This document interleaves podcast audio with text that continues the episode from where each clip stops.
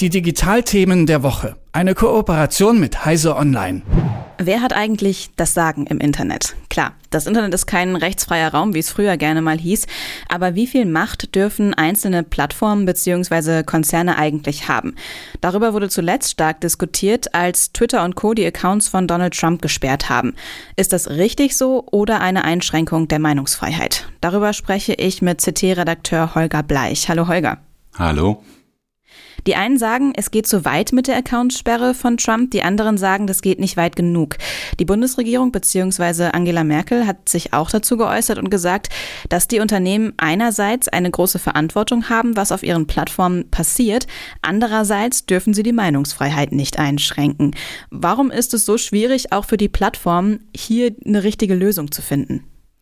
Naja, zuallererst sagen die, äh, es ist natürlich auch unser Geschäftsmodell, dass jeder bei uns sprechen darf, der bei uns sprechen möchte. Und äh, deswegen sind wir natürlich sehr zurückhaltend, äh, was äh, was Accountsperren und so angeht, ist ja klar. Ne? Also wenn ich auf eine Plattform gehe und äh, muss, laufe da immer in Gefahr, wenn ich jetzt irgendwas Falsches sage äh, und gegen deren Regeln verstoße, es geht ja immer um deren Regeln, dann äh, werde ich ausgesperrt.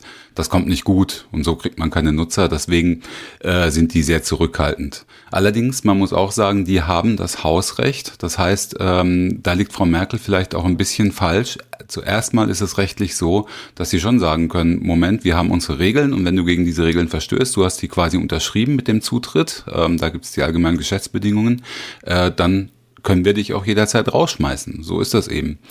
Dem widerspricht eben wieder ähm, die These, dass diese Plattformen mittlerweile so groß und marktbeherrschend sind, insbesondere Facebook und Twitter oder aber auch YouTube, ähm, dass die eine Systemrelevanz haben, also dass die äh, für die Gesellschaft so wichtig sind und für den äh, für den Diskurs und äh, die Meinungsbildung so wichtig sind, dass die äh, Gemeinschaftsstandards, wie sie ja gerne genannt werden, zum Beispiel bei Facebook, äh, nicht mehr das allein geltend, geltende sein können, sondern äh, da müssen auch äh, Grundrechte greifen. Und ein Grundrecht wäre eben die Meinungs- und Informationsfreiheit. Ähm, und dann gelten wieder andere Regeln, äh, dann, dann gelten nicht mehr die Regeln, die die aufstellen, sondern die Regeln, die äh, die jeweiligen Staaten, in denen sie agieren, äh, aufgestellt haben. Und äh, dann könnte man natürlich sagen, wo, bitteschön, hat äh, Donald Trump ähm, gegen geltendes Recht verstoßen mit seinen Äußerungen. Hat er nämlich de facto, äh, da sind sich eigentlich alle Rechtswissenschaftler einig, nicht.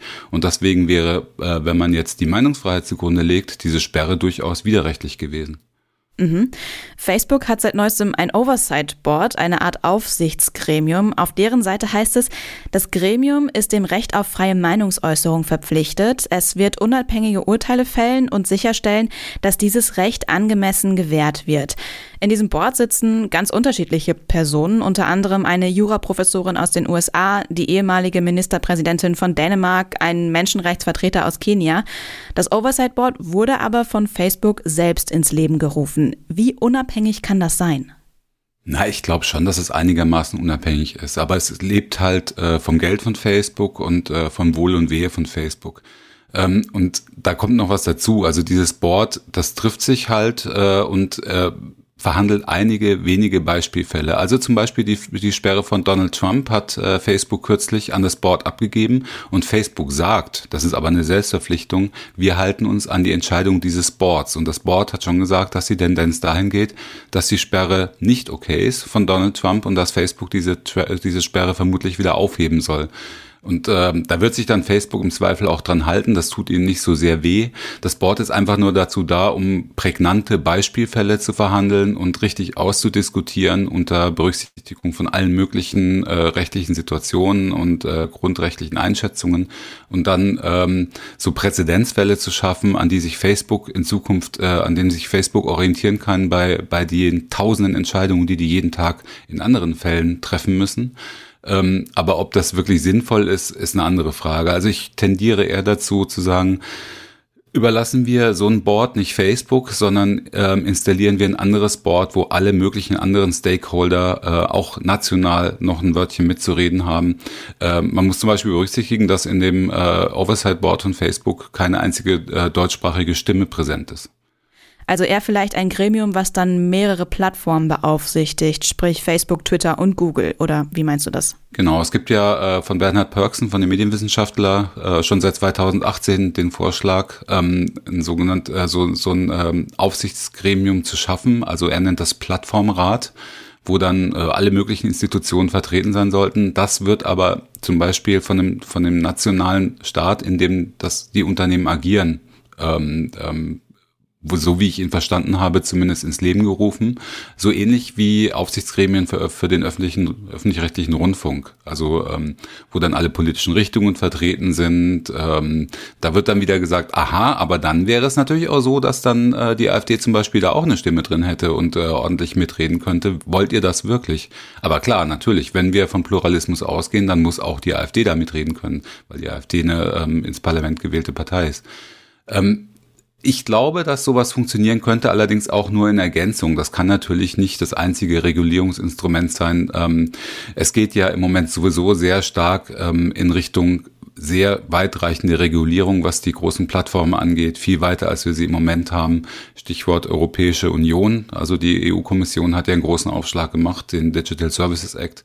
Äh, der wird jetzt erstmal noch geschliffen im Parlament, aber da ist schon von einigen großen Änderungen auszugehen in den nächsten drei, vier Jahren. Naja, also ein großes Problem, was die, Platt, was die Plattformen haben, beziehungsweise was die Plattformen für die äh, Gesellschaft haben, in denen, in denen sie agieren, äh, ist die, ist die äh, Intransparenz, was die Algorithmen angeht. Also wir wissen alle, die Plattformen sind äh, darauf angewiesen, Geld zu verdienen und das tun sie, indem sie die Nutzer möglichst lange bei der Stange halten, also auf der Plattform halten und äh, das machen sie über Aufmerksamkeit.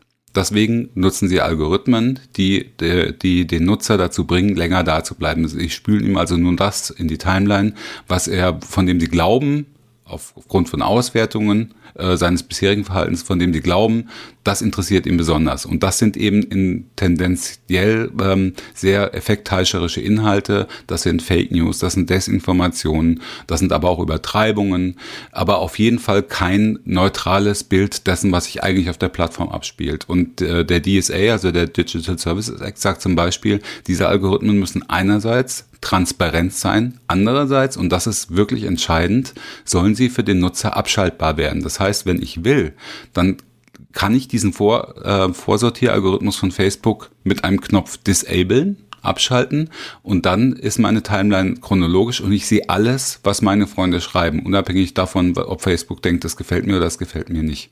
Und dann ist natürlich, äh, ähm, wenn diese ganzen Relevanzkriterien ausgeschaltet sind, dann ist natürlich wesentlich mehr Meinungspluralismus schon mal hergestellt. Aber natürlich müssen die Nutzer das auch wollen. Zumindest aber sollen sie die Möglichkeit dazu kriegen. Ich finde, mehr Transparenz und auch die Idee der Aufsichtsgremien, das klingt doch alles, als ob das dann letztendlich nutzerfreundlicher wird. Warum gibt es das nicht schon alles? Das Internet und auch die Plattformen, die sind ja jetzt nicht mehr so neu. Das verstehe ich auch nicht, weil ähm, diese Probleme, die sind äh, jetzt nicht ganz akut. Also äh, wenn wir dran denken, auch beim Wahlkampf 2015, 2016 von Donald Trump ist das alles schon mal da gewesen. Also da wurde all das schon mal besprochen und durchgekaut. Und im Grunde genommen hat sich in den vier Jahren gar nicht so viel verändert. Nur hat man halt gesehen, wie die Plattform auch jetzt noch während der Präsidentschaft von Donald Trump zum Beispiel, aber ähm, entsprechend auch hier, also die AfD zum Beispiel in, in Deutschland, beherrscht ähm, die die ähm, die Transparenztriggerei, äh, die die Algorithmentriggerei auf äh, auf Facebook und Twitter wie keine andere Partei in Deutschland. Und da macht macht damit Meinung. Also indem man halt äh, ziemlich radikale ähm, nie gesagt Statements permanent absondert, äh, landen die dann auch in, in sehr vielen Timelines, äh, weil das natürlich Aufmerksamkeit erregt und das registrieren die Algorithmen von Facebook und Twitter eben. Und übrigens auch von YouTube. Also YouTube äh, ist für mich immer noch ein unterschätztes Problem. Das ist das größte soziale Netzwerk. Das ist genauso groß wie Facebook oder sogar noch größer. Dort einerseits äh, findet dort eine wesentlich schlechtere Moderation äh, der, der ähm, Kommentare statt. Andererseits ähm, hat hat YouTube dermaßen fiese Algorithmen, ähm, was die, was die äh, Sortierung angeht, es gibt ja schon diese, diese Untersuchungen des, des berühmten YouTube Rabbit Holes, dass ähm, unbedarfte Nutzer, die dann langsam aber sicher vielleicht mal in, in Richtung irgendeiner Verschwörungstheorie gehen, sich da ganz schnell in so einen Bau, in den sogenannten, ins sogenannte Rabbit Hole eingraben können und immer radikalere Inhalte ähm, in die Timeline gespult, gespielt bekommen. In den USA gibt es Beispiele, wo Leute wirklich so ziemlich krass radikalisiert wurden. Und das nur durch die Algorithmen, die dort ablaufen. Und äh, dem muss Einhalt geboten werden. Das alles ist seit Jahren bekannt, aber es passiert halt viel zu wenig. Und äh, dieser Digital Services Act, da ist wirklich eine tolle Sache, finde ich, den die USA da jetzt, äh, die, den die EU jetzt auf den Weg bringen. Allerdings erstens, wie du sagst, viel, viel zu spät. Und zweitens wird es jetzt noch zwei, drei Jahre dauern, bis das überhaupt äh, ernsthaft in Betracht kommt, als Gesetz äh, dann in Kraft zu treten. Äh, und bis dahin sind wir schon wieder drei Schrauben weiter. Das heißt, die Gesetzgebung hinkt sowieso auch da wieder bei weitem der Realität hinterher. Wie viel Macht sollten private Plattformen über die Grundrechte haben und wie kann man sie regulieren? Darüber habe ich mit Holger Bleich vom CT-Magazin gesprochen. Vielen Dank für das Gespräch. Sehr gerne. Die Digitalthemen der Woche. Eine Kooperation mit Heise Online.